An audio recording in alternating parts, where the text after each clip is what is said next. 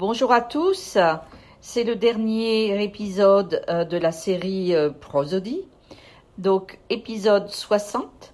I want you to listen to the sentences and tell me uh, what feelings are expressed and what is the implicit message in the sentences according to the tone I'm using and the accentuation.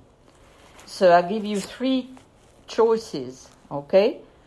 Tristesse, like sadness, joie, like uh, joy and uh, happiness, and then the last one, anger, colère.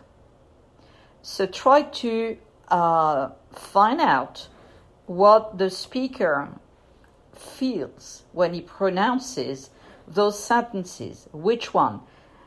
Est tristesse, joie ou colère?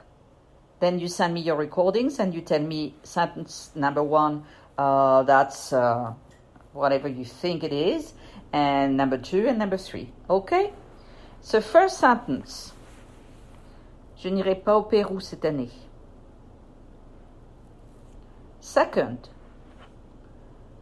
ils sont arrivés au Texas sans problème, j'en suis ravi.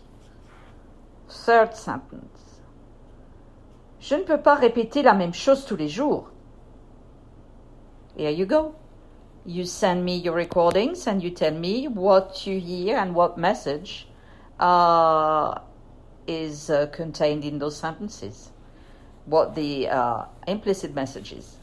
À bientôt!